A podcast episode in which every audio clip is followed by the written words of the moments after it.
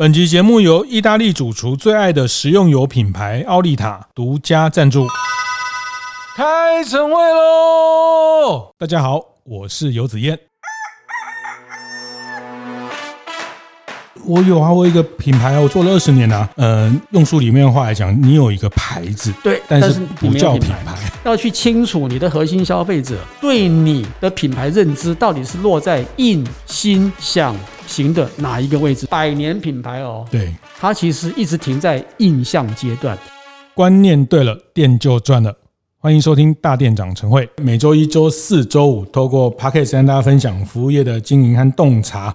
那在呃服务业的经营，其实。方方面面哈，我想长期呃收听大店长 Podcast 的伙伴也都知道，就是在呃不管是团队建立、品牌再造，或是呃这个线上线下的管理，其实呃服务业的议题非常的广泛哈。那这集呃我邀请了一个很棒的作者哈，最近有一本呃非常厉害的书叫《品牌大学问》，黄文博黄老师哈。那呃其实。大家都听过黄老师，有段时间比较常上电视 哈，呃，这在一些呃这个争论的节目会会分享呢，呃妙语如珠哈，大家会会想到黄老师。那对我来说，那呃刚好几个月前他出了一个新书，那我觉得非常非常的精彩，谈品牌大学问哈，那。有什么学问？待会讲。我想先请黄文博老师跟大家打个招呼。哎，子燕好啊！的大店长晨会的听众朋友，大家好啊！很高兴能够在这个空中跟大家的耳朵相遇啊！是是，这个跟耳朵谈恋爱哦，是 谈谈恋爱不敢啦，我们我们谈谈知识哈。是 是是，呃，很严谨的一本书哈。这个我其实我本来以为黄老师是一个很很幽默的人，很风趣的人。他其实我不是吗？但是我觉得我看到你这个书，我。觉得就就每次我都正襟危坐看这本书，我本来要你你的人设给我感觉是非常非常轻松，本来想说这个呃晚上这个轻松的看，哎，后来。看着看着就就正襟危坐起来，你知道吗？对，这本书哦，绝对不要拿到厕所去，真的 会便秘。我跟你讲，对我真的坦白讲，我就看着看着我就正襟危坐了哈，因为这个里面十二万字，然后谈品牌的底层逻辑啊，谈品牌的打造品牌的十二个观念之外，还有实作，还有很多特别是本土的个案哈。我待会会谈，我觉得本土个案在这里面其实是非常非常非常珍贵哈。那我我想我今天。简单介绍一下黄老师，我觉得这也很难简单介绍你，因为你的这个经历太太辉煌了哈。就是呃，其实，在广告圈，我想没有人不知道您的呃这个大名，在不管在早早年在澳美广告这个广告圈帮可口可乐啦等等 PNG，甚至包括披萨哈、中国信托这些呃外商本土的这些呃一线的品牌做做这些服务。那后来自己成立了呃就是这样的广告公司。嗯，那当然也希望透过在这种跨。国品牌学到的方法跟经验。协助本土品牌哈，我想这个是呃后面这这二十年，你其实是花了很多时间，是特别关注在本土的品牌上的这些。真的，嗯、真的，我像个农夫啦，大家没有看到我的样子啦。其实我如果把那个裤管卷起来哈，是穿个拖鞋，我靠，真的像个农夫，你知道？嗯、其实农夫哦，真的很接近我的人设，你知道吗？哦。但是我讲的农夫不是真的去耕田那个农夫，是，而是我是一个习惯哦，从土地里面去养东西的人，是，就是你种子放下去。之后，你看不到它成长，它在土里面慢慢发芽嘛。哦。这时候你不能闲着哦，是。你要你要去关心那个杂草有没有长起来，你要关心雨下的怎么样，你要关心那个种子有没有长歪掉，嗯，你要花很多功夫，是。直到这个种子长出来之后，工作也还没结束，你担心它是不是长得出来，嗯，所以长期以来我在呃创意领域哦，其实我跟一般创意人很不一样，是。一般创意人都是用直觉来做创意，哦，我很快我就发现直觉不对，因为直觉常常会把东西做得很精彩，可是会做得很不正确，是。哦，就像我们开一条船，对不对？哇，这个船哦，划得好快速哦，哦，鼓浪前进哦，结果哇，到岸上了，大家欢呼啊，不得了，我们到岸了，又发现哎，上错岸了哦，为什么？方向不对。嗯，所以我就开始去研究哈，就是策略如何可以引导这个创意。是啊，就像像像农夫一样嘛，在土地里面去翻，把策略的根底挖出来。哦，那时候坦白讲哦，真的挖得很辛苦，是遍体鳞伤，因为不像网络时代这么发达。那个时候你要去研究创意哦，研究策略考，你必须要去跟人家借很多的策略的范本，是，然后去问人家很多事情。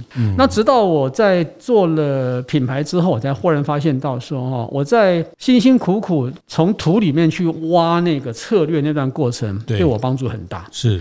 是，我子夜一定很清楚了。人的思考分成两种，一种是横向的水平思考，一种纵向的垂直思考。水平思考是属于跳跃式的，创意属于这一种。是啊，策略思考属于纵向式的啊，就是这种比较属于这个呃收敛式的思考哦。可是呢，在做品牌的过程中，我忽然发现到说，两个都也都有帮助。嗯，啊。挖深式的思考，让我能够触及到就是一般人所看不到的品牌的底层逻辑。嗯，可是只是这样不行啊，你要有一些创建嘛，你总不能抱残守缺，拿着过去的东西，或是拿着国外的东西来套用嘛。嗯，所以我就用我的创意哦，做跨域的思考。是，所以在书里面哈，因为子燕您是学心理学的，对。啊，在书里面有很多的，就是无论是认知心理学、消费心理学或者行为科学的理论啊，被我拿来这边套用在研究品牌这个事情。所以其实我是高度建议啊，台湾其实如果你要真的把知识学好，对，不是看书看得多就可以了，你是要研究出一套自己做学问的方法。是。是不要怕学问两个字哦，学问两个字没什么了不起，它一点都都没什么了不起，它就是学跟问嘛。哦，一个是去 learn，一个是 to ask 嘛。啊，你不会你就去 ask 嘛，会的话你就学到了嘛。嗯嗯。可是为为什么这么多人不去学也不去问呢？他们只会读书，我觉得真的很纳闷啊。回到讲做品牌啊，我觉得大家大家都会听到农夫这个印象，就是跟广告人啊、创意人不是 不，创意人不都是穿个吊带裤吗？然后这个，然后就要拍个脑袋就发现有一个什么。我们刻板印象里面，但是呃，黄老师从从你这个书哈，这个文文如其人，我觉得这个文字会看到王黄老师特别在方法学、方法论哈。那待会我也会请他谈一下方法论这件事情。那我也特别喜欢您在序言里面谈到，其实做品牌、做品牌，我觉得这件事情可能。都可以讲上几句哈，这个好像跟养生一样，每个人都可以讲一套 呃怎么养生哈，然后呃做品牌，你去路上问十个，可能呃每个人都可以跟你讲。有我有做啊，我也在我也在做品牌哈，那个我有我有一家店啊，我有一个电商哈，我也在做品牌。那我们去诚品书店啊、金石堂，哇，这个关于品牌大概有两两柜三柜都是在讲品牌哈。那，做品牌人人都会讲哦，那我觉得也很像你书里面在序言提到，哎，做品牌就像做豆腐一样，嗯，哦，谁谁都会做豆腐就就。呃，这个渣这个豆腐黄豆啊，然后把它这个打碎怎么样子，然后滤。那其实做豆腐到，因为刚好我看到这一段很有感，是因为刚好前几个月去京都，那大家知道去京都要吃那个汤豆腐。那那后来我就发现，哇，这个汤豆腐竟然比比肉还贵哈！就是说，在京都很多的地方卖的豆腐是比比比高级的肉还贵哦哈。那那这个就是跟品牌一样，一样是豆腐，一样是豆腐。这个便利商店也有也有这个冷冻豆腐啊，什么蛮这个传统市场也有板豆腐，但是京都的人可以把豆腐做到比比肉还贵，还贵。对，这这有点真的就是对。为什么你会用豆腐来比喻品牌这件事情？很巧哦，我在二十多年前呢，也去那边。吃过汤豆腐、哦、是。呃，去的时候我抱着很高度的那个想象，然后我说哇，一定很厉害，是是是，哦，要排队哦，啊，他只卖好像只卖三个小时哦，我到现场之后就排了很长的队，大概我排第六个，是。应该可以进去，他一次招待七个人而已哦，然后排到之后呢，我就开始坐在那边，他们都是正襟危坐，然后我看旁边都是老先生老太太啊，还有穿和服去的，我是唯一一个观光客哦，是，然后那个店主出来的时候呢，就是完全不讲话，他把他那个铁锅哦先拿出来烧开水，然后。烧滚，开水烧滚之后呢，然后慢慢的测温度，然后再把那个豆腐很很恭敬的，好像好像捧着他自己的小孩一样啊，把它放在那个水里面去熬煮，时不时去看一下那个火啊。然后去尝一下那个那个味道，看一下温度哦，搞了很久哦。其实我是没有吃早饭去的，是啊，我以为他是有前菜，哦，有个面包啊，有个主菜，有个甜点啊。结果他他就是用那个陶陶碗哈啊，舀了一块豆腐，那个就是板豆腐嘛，粗粗糙糙，还有那个豆腥味，你知道吗？然后放点水进去，捧到我们面前，然后用用用日文说，哎，どうぞ就可以吃了。然后我一看旁边的人，每个几乎都是那种哈。 严肃的表情，然后很很很很温柔的看着那块豆腐，然后用木汤匙去挖那块豆腐，咬到嘴巴里，第一口抿下去的时候，一定发出这种声音啊！おいしいね，哇，这哇塞，有那么好吃吗？嗯，哎，我嘛吃看麦，是，我就 挖了一块哈，放在嘴巴里，呃，抿了一下，嗯啊，阿都阿都是豆腐啊，啊奇怪，啊是我下面说在熬一细呢，嗯，啊可能是我吃的方法不对，我又吃一口，哦，用嘴巴去抿一抿，啊不是豆腐吗？到底哪里有吃的？特别厉害的地方，这时候店主受不了了，就看着我，就完全没有表情的感觉。他用日文跟我说：“他说你今天早上是不是有吃什么东西？”我说：“没有啊。”那奇怪，你应该吃的是我豆腐跟其他东西不一样的味道。嗯，我是还原了豆子本来应该有的阿妈咪是鲜味。是我走出去之后，我很惭愧，我应该说我是韩国人，不要说我是台湾人了，不要替台湾人丢脸了，因为我真的吃不出来，你知道吗？那是我喊慢呐。那是我喊慢呐，所以我在序里面一定要还豆腐一个公道。是是是，是，我回去研究之后发现汤豆腐真的不简单。嗯。它不简单在于它那个制作过程，对，所以那些日本老太太、老先生哦，他讲的偶一系是在称赞他看不到的制作过程。工序，对工序，他买的是这一个几十年、几百年传承下来对工序的尊重，是所以制作东西本身的一种坚持跟执着，而不是入口那一刹那哦，好假一起拍假，我太肤浅了，是是，我真的太肤浅了，所以我在序里面一定要写这个东西，是因为 我真的。觉得哈，我们小看了豆腐一块。嗯，我曾经到我家旁边巷子里有一家那个传统豆腐店。嗯。一进去，那个蒸汽很重，然后潮湿，然后烟雾弥漫这样子。我蹲在地上看他们把一块豆腐做出来哦，我真的觉得这些人太了不起了。是每天重复这个动作。可是各位听众，你们吃豆腐，你们有想到这个过程吗？嗯，你们没有想到这个过程。坦白讲，去超市买的跟你在那边买的，诶，差别其实可能也没那么大了。是，但是就是因为他尊重工序，他尊重从食材到泡水。到点浆到压制的每一个过程，它的豆腐的确是有细微的不同之处。这也是为什么大厨哈在做东西的时候，他坚持买的就是某些地方产出的豆腐，他不会买那种加工品或是大量生产出来的豆腐。坦白讲，这是什么？这就是刚刚子燕说的方法论。嗯，你可以没有方法，我去复制结果就好了，但永远不会进步。是你永远只能停在一个 average 的 standard，就是平均水准上面，你永远不可能超越别人的。所以我看了这个豆腐之后，我就说我的序里一定要写这个东西。虽然说看的人很很少像子燕这么一看就看出来他的端倪啦。没有没有，刚好刚好有有呃投射到我的这个经验。那我觉得也很妙，就是这样，他做品牌这件事情，大家都都都有自己的一个说法，或者是呃，那我想也从这件事情开始谈起，就是说在《品牌大学问》这本书里面哈，那天下出版，大家可以去找一找来这个自己买哈，那一定要买哈，那呃看。看了跟跟同事分享，跟伙伴分享，大家来谈论，因为他太多本本地的个案，他跟一般呃品牌很多书啊，我觉得都很棒啊，我觉得都都品牌的观点，那品牌三点零、四点零、五点零啊，科特勒啦这些都很好，但是我觉得回到我们本地的操作，那我觉得这里面有很多在呃，甚至包括李记的这个呃饼店啊，这、纳智捷啦、星宇航空啊等等都都谈到啊，那我觉得这个对大家参考性非常高。那回头我要问，就您刚刚谈到农。农夫也好，做豆腐的工序也好，那在品牌，我我看过一篇文章，也是你在谈，觉得呃，我们这个社会在在不管谈品牌，谈很多事情，我们都都还是比较直觉，比较经验法则，比较没有一个方法或架构。没错，所谓呃更严严谨的讲，就是好像我们整个理性主义的这件事情，对你特别用理性主义这件事情的的整个训练，对，为为什么你会会认为说这件事情很关键？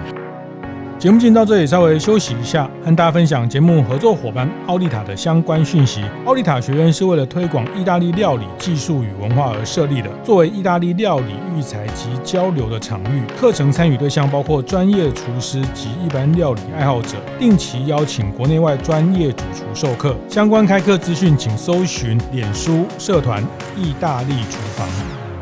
呃，更严严谨的讲，就是好像我们整个理性主义的这件事情，对，你特别用理性主义这件事情的的整个训练，对，为为什么你会会认为说这件事情很关键？我一直很感慨啦，就是我自己学策略的关系哦，把我的思考方式扭转到一切事情讲原因。是原因才有结果。我不会从结果来看待事情。嗯，其实很多人看到结果就很高兴，是是是是我就复制那个结果就好。但如果你不把原因找出来哈，那个结果总有一天是不适用的。对啊，所以因为这个训练的关系哈，我在跟客户沟通的过程中，我喜欢把我的 PPT，把我的说服过程讲得非常的细节。嗯，就是我希望透过过程的逻辑性去告诉客户说，你可以不同意我的结果，但你要相信我的过程。是，因此可以反证说，如果你客户提不出一样严逻辑严谨的过程的话，你要去怀疑你的结果是不是错误。哦，因为我们太多的企业主用的是他过去的经验，对，他黑手出身，是，他绝对跟你说我的经验是金不换，对，是任何业务都不及我的，没有错。可是他忽略一件事，嗯。时代的差异。是。时代的差异会颠覆这个结果，会颠覆这个结果能不能复制得到一样的 outcome？是。那太多企业家不懂这个事情，那他们坚持他们是对的，嗯，这也导致台湾在呃，我觉得在转型上面会出问题，就是我们不重视方法论。啊。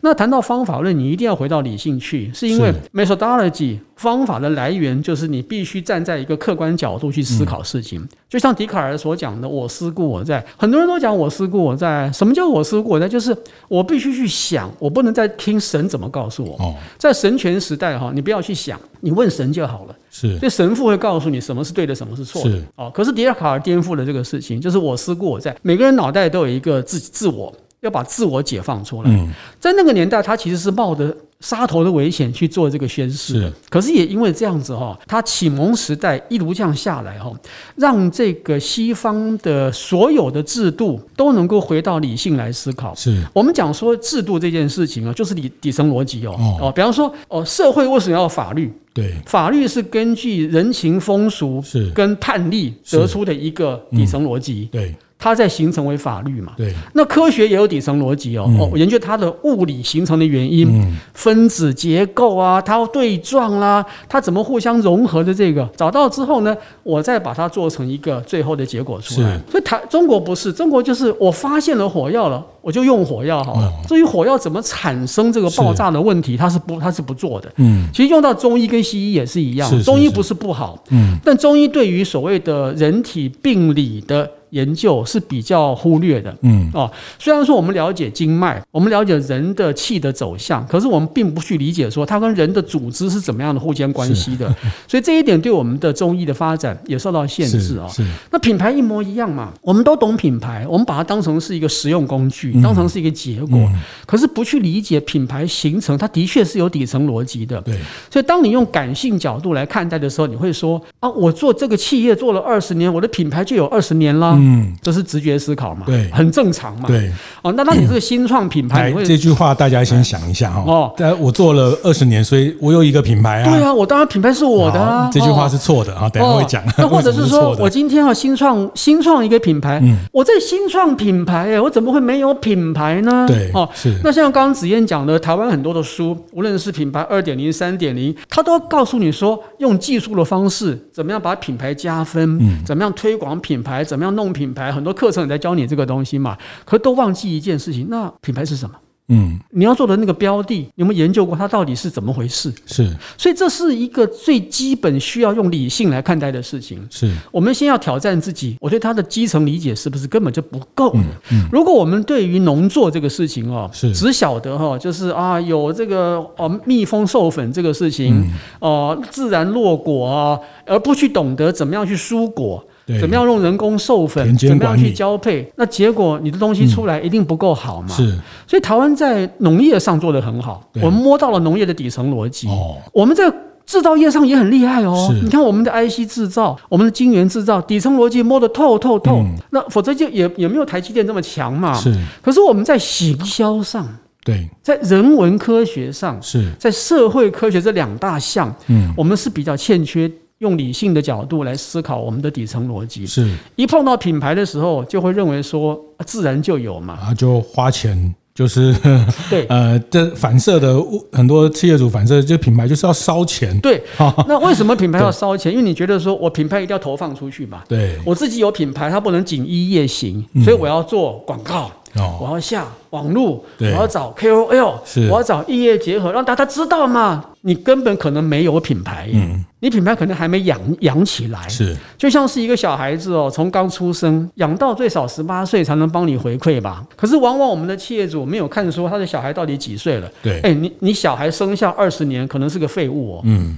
可能还没有办法独立哦，是，因为你没有在他的。直上去教育他，哦、你没给他好的训练，让他读好的书，把他有好的言行举止，是再让他去去社会工作嘛？对，对你就哎哎，该去工作哦，该去孝亲了哦，他就出去了，结果花了那么多的钱投放出去的是一个不好的东西。是，当然就是反映在我们现在的社会。这个用书里面的话来讲，就是刚讲的，我我有啊，我有一个品牌啊，我做了二十年啊，呃，用书里面的话来讲，你有一个牌子，对。但是不叫品牌，对，也就是说，从所有权来看的话，哈，呃，我说真的啦，台湾的企业要记住一句话，哈，你没有品牌所有权，对，品牌是消费者借你的，是你有的是经营权，是啊，也就是说，股东是谁？股东就是消费者，嗯，消费者集体决定说，我把这个品牌借给你，是，那品牌的成长是发生在消费者心理的过程，对，不是发生在企业里面的过程，是是是，企业里面做的是行销，嗯。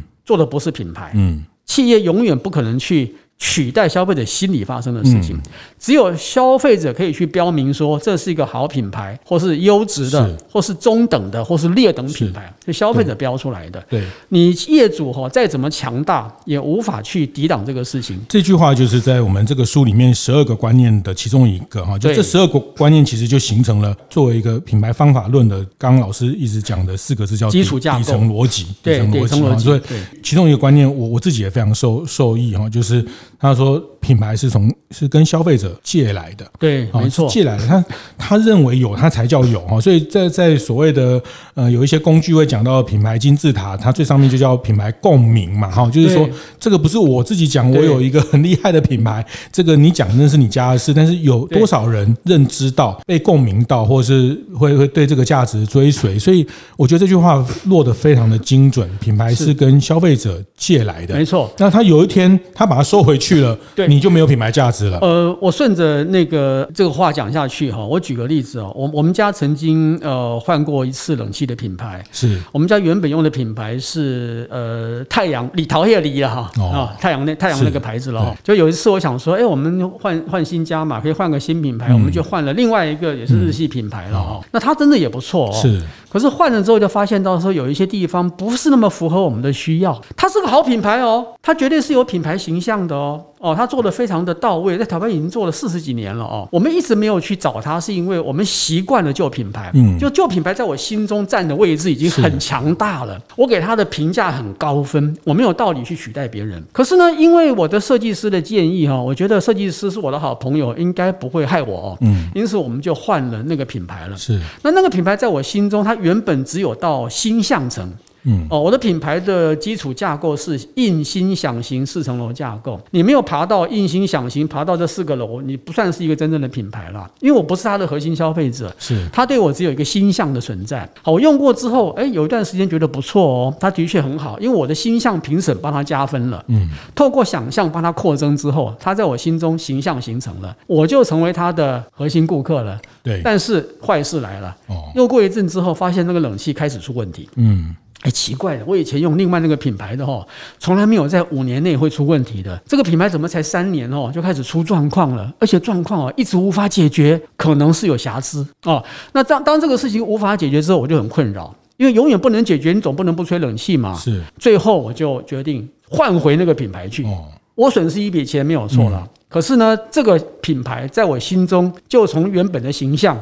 调回到印象去了，是，他就失去我这个客人了。嗯，好，从从嗯厂商角度看呢，他只不过失去一个客人而已。对，可是呢，从我的角度看呢，我就会对这对这个品牌画了一个大叉。哦，他以后想要在我心中再翻身哦，是很不容易的事情。是，可是你考虑到我的呃终身价值，我这一辈子还可以再换两次吧，而且我可以再买他的其他东西吧，那叫做跨销 （cross sell） 嘛，我可以去介绍我的朋友吧。是，所以你夯不啷当算下来哈，因为我。对他有恶感，嗯，把他从形象打回到印象去，哦，他所损失的品牌的价值，嗯，是远超过他以为的，是，所以，我们厂商在呃做品牌的时候，要千万记得哈，要去清楚你的核心消费者对你的品牌认知到底是落在印、心、想、行的哪一个位置上面，嗯、不要误认了，对对，嗯、有些品牌哈，百年品牌哦，对。它其实一直停在印象阶段。是我这样讲，很多那种哦，高扎比的那种导游啦，哦，狗饼啦，哈，那种卖那个小刀那一种哦，哦，已经一百多年历史了，对不对？很多送礼都送那个嘛。嗯。拿到会说，哎，这什么牌子？哦，百年品牌，你根本就不知道它。嗯。它做了一百多年了。嗯。哦，因此对你来讲，它只是停在。印象而已，是，而且印象是很浅薄的。是，好，当你接触了使用之后，你觉得它不错，慢慢往上推升，嗯，它最后才会有品牌出来，嗯，所以那些单店，它只负责制造，它就很像我们现在的代工一样啊，它只是制造业而已，它是没有品牌的。对，这就是回到我们刚刚所讲的，其实你要整个盘算下来哈，台湾哦，只有牌子没有品牌的企业，比想象中多太多了。对。，B to B 的如此是，百年老店有很多亦复如此，是。只要你不跟消费者发生关系，嗯，你不积极去跟消费者建立某一种 connection，是，对不起，你就不算是个品牌。是是，他只把货送给代理商，送给经销商，对，就觉得结束了。对，这个呃，我觉得老师刚刚讲一个很重要关键哦，就是每个时空下每个时代要去处理的品牌的议题不太一样。对，呃，这个在书的序。这边也有带到，坦白讲，呃，我我跟老师承承认一下，我拿拿到这本书拿到拿了快一个月，好，但是我大概只有读一半而已啊，因为因为他读下 读一下，你就要停下来想一想，对，我觉得含金量太高了，我我还蛮努力读，但是我觉得像其实他每一句话很多话我就会停下来想一想，比如说在刚刚我们讲到这个台湾有很多很多的牌子，那他说我过去就这样做啊，我阿公就跟我讲，呃，我爸爸就跟我讲，那都要点点啊走啊，哈，我们像台湾牛一样。啊，哦，啊，做努力做努力做，不要去跟人家哦，跟人家移花什么哈，这个家训都是这样。我我是说这个也对也错，在某一个时代是对，但是我觉得在序里面就很清楚的讲，这个叫网络时代。是这个哦，刚刚子燕讲这个哦，我不由得就要赶快讲一下我的想法，说不讲真的难过哦。是，其实我们的很多企业哦是没有皮肤般的存在哦。我告诉几盖哦，很多企业是没有皮肤般的存在。就是肉体直接暴露在空气里面，各位想象一下，你没有皮肤，很容易感染吧？嗯，细菌病毒就侵进去了嘛。在现代的网络社会，哈。网络是如此的放大镜、显微镜、电子显微镜看待每一个企业。你藏在供应链再远好了，对，你远在深山里的一个小工厂，嗯，你做了一百年了，嗯，默默的做，做得很好，东西供应给别人，低调的不得了，嗯，你以为不是没有人知道我，我做什么都没有问题的，你试试看，嗯，要找你太容易了。哦。加上现在是短链供供供需嘛，短链供需就是，嗯，再怎么样的 B 端的制造业也必须去跟消费者做。沟通。是。第三个 ESG 的时代，对，他他强迫要求你，你不能说我我制造业呢，我代工呢，嗯，跟我无关呢，你不能这样子啊，不能这样扯的，就是有关系啊，对，所以他就压迫你哈，去跟谁贴近消费者，对，那品牌又是发生在消费者心中的事情嘛，嗯，所以你可以一刀切吗？你说啊啊，我做产品，我不做品牌，拍谁？为赛，逼迫你非做不可，是。第一个网络，对，第二个短链，第三个 ESG，嗯。我再讲一次哦，各位，请记住哦，网络、短链、ESG，逼迫你必须。推到前面去跟消费者交心，是。你不想也不行，所以不是只有 B to C 的企业哈，会碰到这个问题，是。全部都碰到这个问题，全部都碰到。他对。呃，除了你要去跟消费者，就是跟你有交易关系的，甚至没有交易关系的，对。这些社区利害关系者的连的没错的这个这个连结，你都要去经营。没错，像刚刚子嫣谈到那个利害关系人哈，以前的解释就是 stakeholders。哦，就是说那个这个股票持有者、股东啊之类的嘛哈。可是我自己发明了一个名称哈，那个“利”字改成那个很厉害那个“厉鬼”那个“厉”啦。然后 讲这个，哦，这个这种就厉害耶。嗯。哦，那叫利害关系人。各位企业经营者哦，你千万要小心哦。你的 stakeholders 哦，对你还算善良哦。每一次谈到这个哦，都会怒急攻心，你知道吗？才会卡到。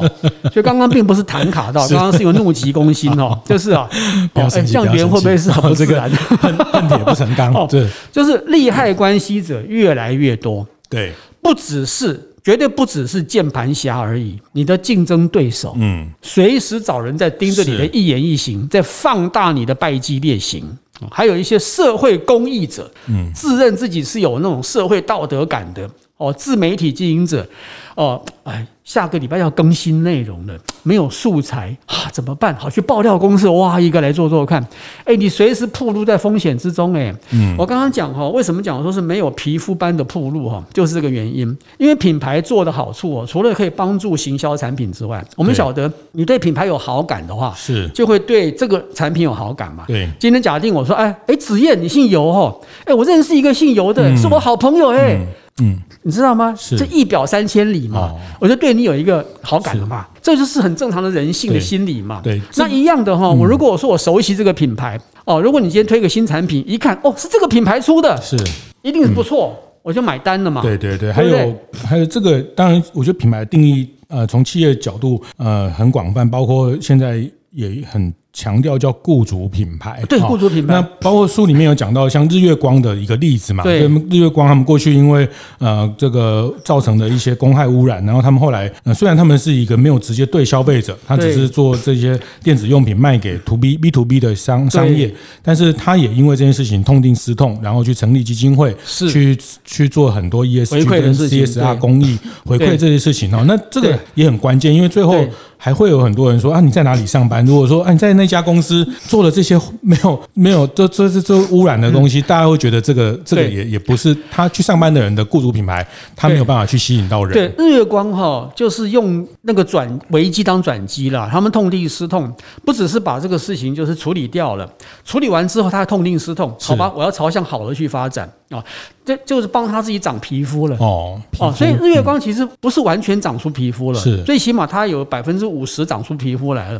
所以当下一次再发生事情的时候，是是是，消费者比较不会那么严苛的去挞伐他，因为他已经做很多事情了嘛。所以为什么讲是皮肤？它就是 protect 保护你的品牌，是保护你的产品，是。所以其实，在呃做品牌的过程中哦，业主不要只看到业绩怎么样，销售数字怎么样，也要看到这个无形的帮助。嗯，刚刚您讲的 employer。brand 啊，其实以前我们把这个 employer brand 放在人事管理上面，对。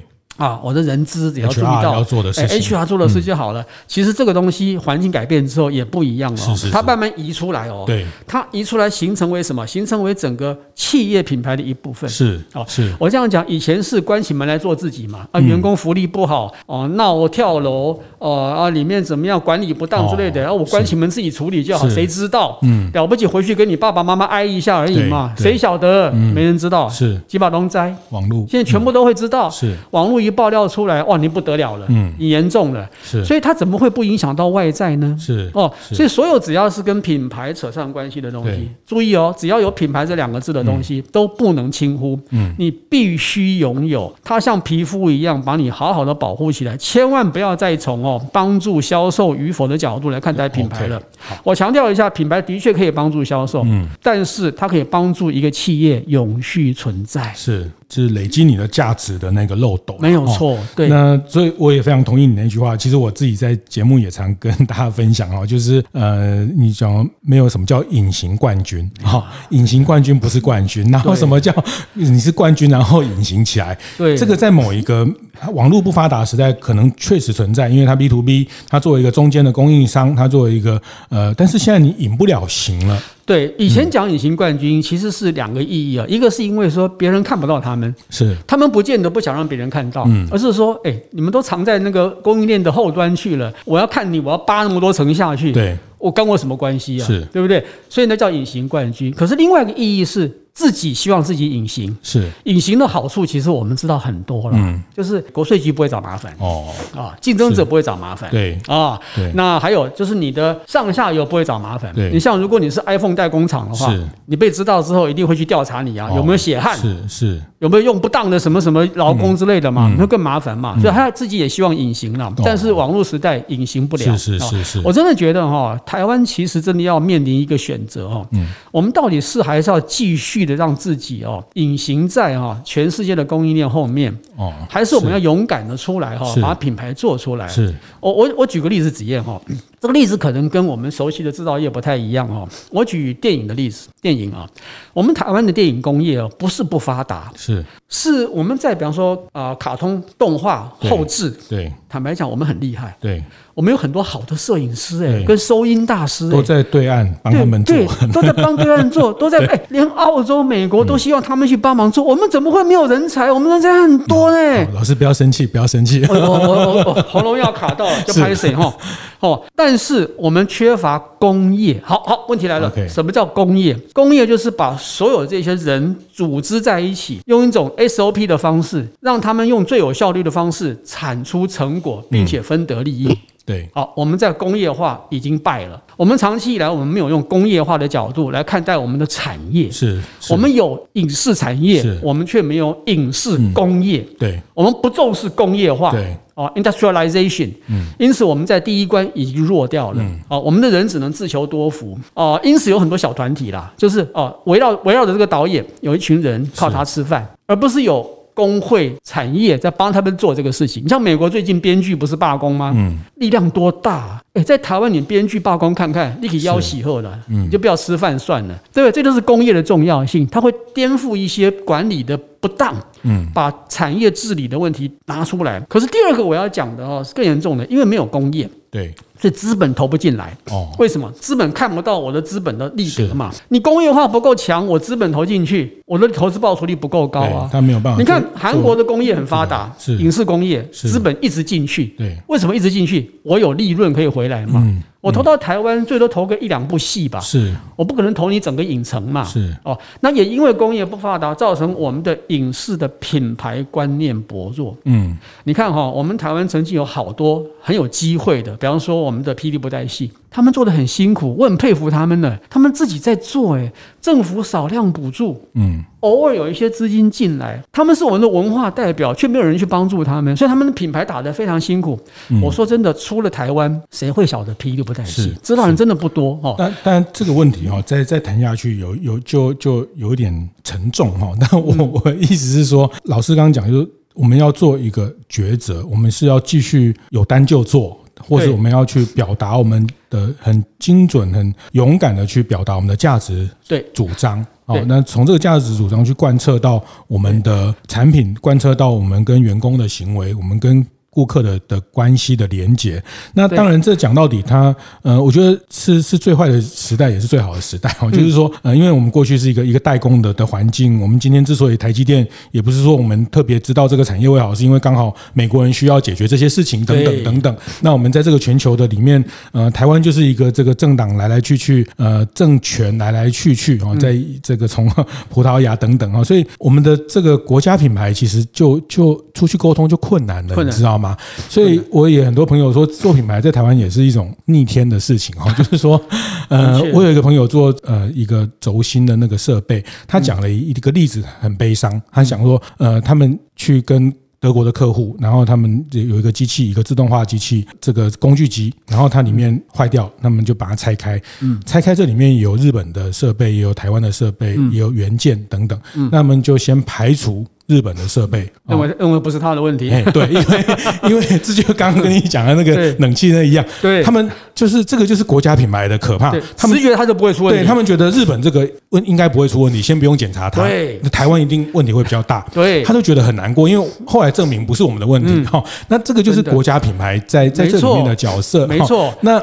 我觉得餐饮业、服务业在在在这个事情，大店长的伙伴，我们比较多是餐饮业、服务业。其实我们当没有一个很清楚的国家品牌，其实在做后续的品牌建立，呃，其实。品牌更深一层讲，它它去去确实是呃某种程度从国家品牌的角度，我当年这个因为有大英帝国，有立顿红茶，对，因为有美国的这种强权，才有可口可乐，才有麦当劳，当它有一定的国家品牌的 backup 在后面。对，那台湾湾在比较早十几年前，呃，我们去去海外采访，或者是跟国外，呃，你可能要解释台湾跟泰国都还要先解释一下。好，那我觉得现在好一些哦，可能因为乌克兰的关系还是什么，还是台积电的关系啦。哈，就是说，我觉得台湾这件事情比较被被被认知了。那我觉得对做品牌来说是一个很好的机会。对，像刚刚子燕讲的非常好哦，就是呃，我们大店长的听友很多都是从事餐饮相关的哦，你们一定很羡慕哦，两个国家，一个是韩国，韩国不用讲了嘛，嗯、对不对？你看 K-pop 开始，对，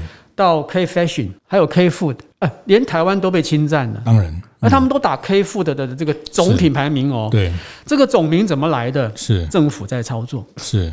政府不是只有讲说 K-food 就算了，嗯，他透过很多直立的操作，对，就是我在品牌里面，我我把品牌资产分成直立跟行立嘛，嗯，他去。统一化它的产品产制流程哦，是跟法国一样，你知道吗？法国不能随便做巧克力，不能随便做起司的。你挂上法国制的，你必须要通过它的流程检验。是你如果制成是不对的话，你不能挂我们国家制的。很多地方都一样，韩国也是一样。是你挂上 K 负的。